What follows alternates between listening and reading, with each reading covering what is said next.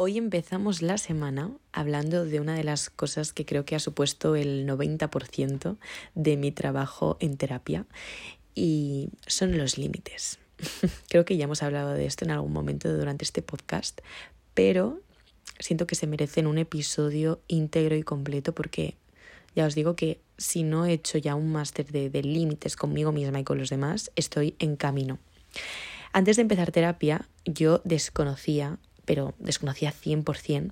el concepto de los límites con tus relaciones. O sea, para mí era algo como que, o sea, ese concepto, esa idea, eh, pensaba que, no sé, que, no se daba, que no existía y que era algo que, que tenía que ser mucho más natural y que no tenía por qué conceptualizarse. Pues bien, no fue a raíz eh, de empezar a ver cómo yo me relacionaba con los demás y cómo yo en muchas ocasiones pues tenía esas faltas de compromiso con el otro, cuando me di cuenta de que había algo que no estaba encajándose. Y en ese momento, por supuesto, lo primero que haces en, en, esos momentos en los que te empiezas a sentir culpable por no saber gestionar la manera que tienes de relacionarte con tus amigas o con tu pareja o con tu familia, pues lo primero que haces es culpabilizarte a ti porque, por supuesto, hay algo que se te está escapando de las manos y que está generando daño hacia el otro y que a ti te sale igual de manera mucho más intrínseca pero que no sabes cómo evitar. Muchas veces somos muy inconscientes con las cosas que igual están bajo nuestra responsabilidad y que acaban afectando al otro. Pero esa inconsciencia siento que tiene una única base que es el desconocimiento, el autodesconocimiento sobre una misma y sobre hasta qué punto es necesario establecer ciertos límites. Ya os digo que cuando yo empecé terapia, la principal eh, temática em, fue esta, ¿no? Porque yo empecé hace un año yendo y no me había dado cuenta de que realmente la manera en la que yo tenía de gestionar mis relaciones con mis amigas, por ejemplo, era una forma un tanto dañina hacia los demás. Por supuesto, yo, yo pasé o partía de una base en la que, bueno, en ese momento no estaba para dar amor hacia nadie, no estaba para involucrarme en, en, en compromisos con otras personas, no estaba pues para poner atención fuera porque realmente la necesitaba muy, muy, muy adentro. Y aparte, también tenía eh, ese gran vacío conmigo misma que hacía que no pudiera dedicarme toda esa atención o toda esa, toda esa mm, sensación de, de amor, de cariño y de, y de abrazo a mí misma. Entonces se mezcló, digamos, eh, por un lado, el necesito al otro y por otro lado, lo necesito pero tampoco sé gestionar al otro. O sea, imaginaos el percal, ¿no? Entonces ahí fue cuando mi psicóloga me empezó a hablar de los límites. Y por supuesto, eh, al principio me sonaba chino, porque ya os digo que es muy complicado saber establecer tus límites cuando no sabes cuáles son los límites que necesitas para ti. Es muy complicado y parte, ya os digo, de una base de mm, poco conocimiento o poca conexión con cuáles son tus necesidades en este momento de la vida. Yo recuerdo que hace pues ya más de un año hace más de un año cuando empecé terapia, em, sabía claramente que no estaba en un buen momento, que no me estaba dando amor, que aparte intentaba aceptar ese amor que me daban otras personas de manera muy desinteresada, pero que tampoco, tampoco me lo creía y tampoco lo acogía, ¿sabéis? De hecho, yo recuerdo momentos en los que eh, las personas de mi alrededor me, me, elogiaban por X cosas, por, pues yo qué sé, ¿no? Pues por hacer muy bien algo, por eh, que se te diera bien algo, o por yo qué sé, o simplemente escuchar un te quiero de otras personas. Y os prometo que en mi base de retención ahí no se quedaba. O sea, yo era como que lo escuchaba tal y como si me decían el cielo hoy está nublado o el cielo hoy está eh, despejado. O sea, eran eran cosas y obviamente eran mensajes que lo que hacían eran intentar abrazarme un poquito más que yo no permitía que calaran en mí. Y por supuesto, de ahí y de esa mala, no vamos a decir mala, y de esa relación que yo tenía conmigo misma en ese momento, me era muy complicado saber qué eran y cuáles eran los límites que a mí me harían bien y que también protegerían a mi entorno y la manera que yo tenía de relacionarme. No fue hasta que empecé poquito a poco a creerme todas esas cosas y todo ese apoyo que me daban las personas de mi entorno, que entendí que muchas veces no solamente era el amor lo que yo necesitaba. yo pensaba que partía de un momento de mucha necesidad del otro, de mucho apego, de, em, de intentar absorber, ¿no? Todo lo que esas personas que tienes a tu alrededor están dispuestas a darte porque tú no estás capacitada para darte a ti misma, pero me di cuenta de que no era solamente eso lo que yo necesitaba en este momento, ¿no? Es como si eh, a un niño le ves llorar y sabes que ese niño está mal, sabes que ese niño quiere estar bien y lo que se te ocurre para hacerle estar bien es darle un abrazo. Pero es que ese niño va a seguir llorando. Entonces yo pensaba que lo único que necesitaba eran abrazos y eran esos em, gestos de amor por parte de las personas que tenía a mi lado. Pero me daba cuenta de que eso no era lo que me iba a dejar de hacer llorar, ¿no? Como a ese niño pequeño.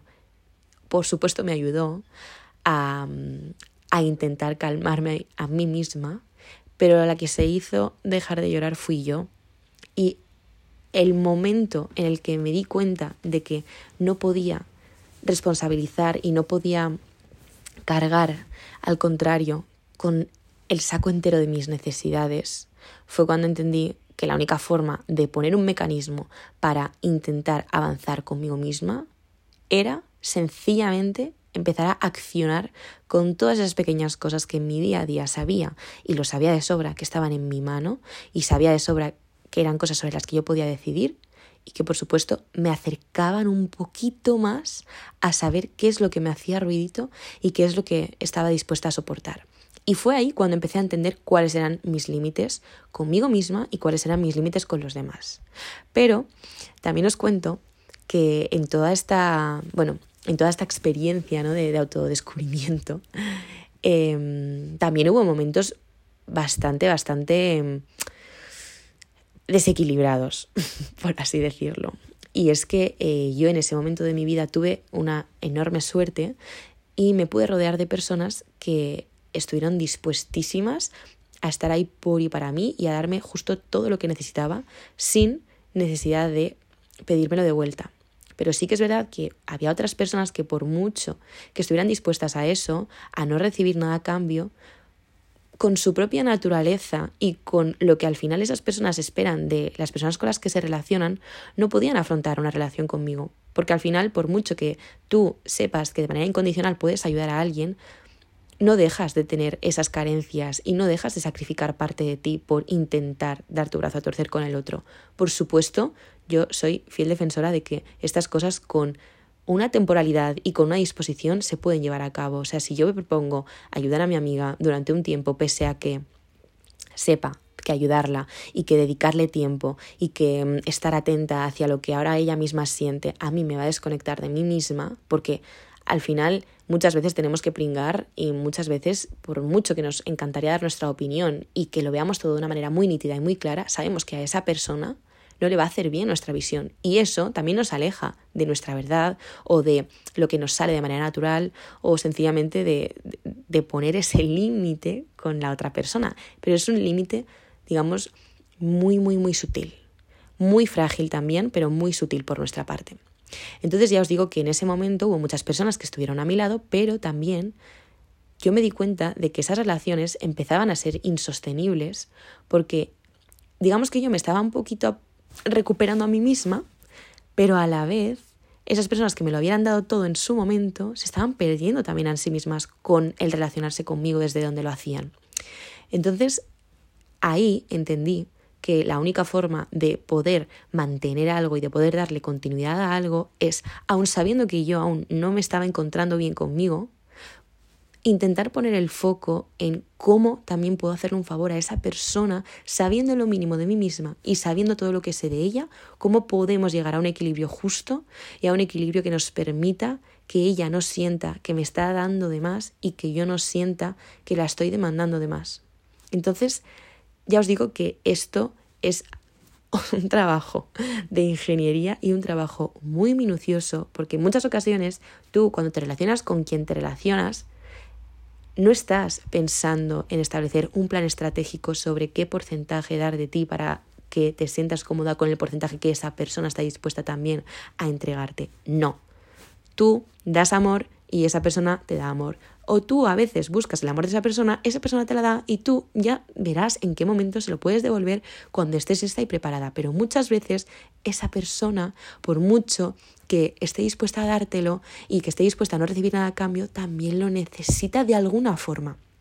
Y no digo que sea de la misma forma en la que te lo entrega a ti, pero también tienes que saber seguir regando esa semillita, porque si no es que se muere, y si no, tampoco te puede nutrir a ti. Al final es algo como muy bidireccional, y entiendo que todo el tema de las relaciones es un mundo, pero es un mundo en el que se permite tanto jugar y se permite tanto la em, flexibilidad, que siento que lo más difícil de todo eso es que nos quedemos en la inmovilidad de, pues yo soy así, te doy esto, pues tú eres así, me das esto, pues ahora mm, con esta situación no nos encajamos, pues ahora con esta otra quizás sí y ya. O sea, no, hay una escala de grises tremendamente larga y tremendamente extensa con la que poder jugar. Y al final siempre partiendo de una base que me parece como la más orgánica y la que el propio concepto de relaciones nos acaba em, nos acaba aportando, que es el hecho de que, oye, estás con otra persona compartiendo tu experiencia de vida, nútrete, apórtale y keep going. O sea, no hay más, no busques más, no te juzgues por más, no te exijas más y tampoco demandes más. Entiendo que, ya os digo, esto es todo un tema y muchas veces se nos hace bola porque partimos de una base con nosotras mismas en la que ni nosotras sabemos si es en la que nos gustaría estar. El tema de los límites empezó a aparecer cuando yo me di cuenta de que había relaciones que eran muy insostenibles porque en un momento, por supuesto, estuvieron dispuestas a darme y a regalarme la luna, pero en otro momento ya me daba cuenta cuando yo ya empezaba a recuperarme a mí misma de que eso que me habían dado y regalado yo también se lo tenía que dar de alguna forma, por supuesto, y que muchas veces esa forma en la que esas personas esperaban recibir eso de mí no era la forma en la que a ellas les hubiera gustado que yo les diera eso de mí. Recuerdo con una persona en mi vida em, que pasó un acontecimiento, ¿no? Ella pues eh, de repente tuvo, tenía una enfermedad y tuvo una operación. Y entonces en esa operación yo no estuve de manera presencial, pues por X, no recuerdo muy bien cuál fue el motivo, pero no estuve porque no debía poder estar, porque tenía trabajo, por lo que sea, ¿no? sabía perfectamente que ella estaba rodeada de las personas que tenía a su alrededor, que había mucha gente involucrada en ese momento y en esa operación y que esa operación iba a salir bien. Para ponerse en contexto, no era una operación peligrosa ni mucho menos. Pero eh, yo confié mucho en eso y yo confié en que esa persona iba a estar bien y la acompañé eh, escribiéndole, llamándole durante todo el momento. Pero al cabo de unas semanas recibí un mensaje por su parte donde ella me contaba que se estaba sintiendo muy mal con la relación que tenía conmigo misma porque yo no estuve en ese momento para ella de manera física y eso era lo que ella hubiera esperado de mí. Ahí me di cuenta, y este es el claro ejemplo, de límite, ¿no? Ella se comunicó conmigo, me dijo lo que esperaba de mí y yo en ese momento pensaba, y de verdad os lo, juro, ¿eh? o sea, yo en ese momento sabía que yo había hecho lo máximo, que yo para cómo estaba en mi situación y para lo que pasaba en mi vida, el nivel de relación que había tenido con ella y el nivel de, de cuidado o de atención que le había dedicado era el máximo posible, ¿sabéis? Entonces, para mí, en ese contexto fue entender que el límite de una y el de la otra hacían que entre medias hubiera un espacio, como un espacio en blanco, como un vacío legal, en el que lo único que podía pasar era el tiempo.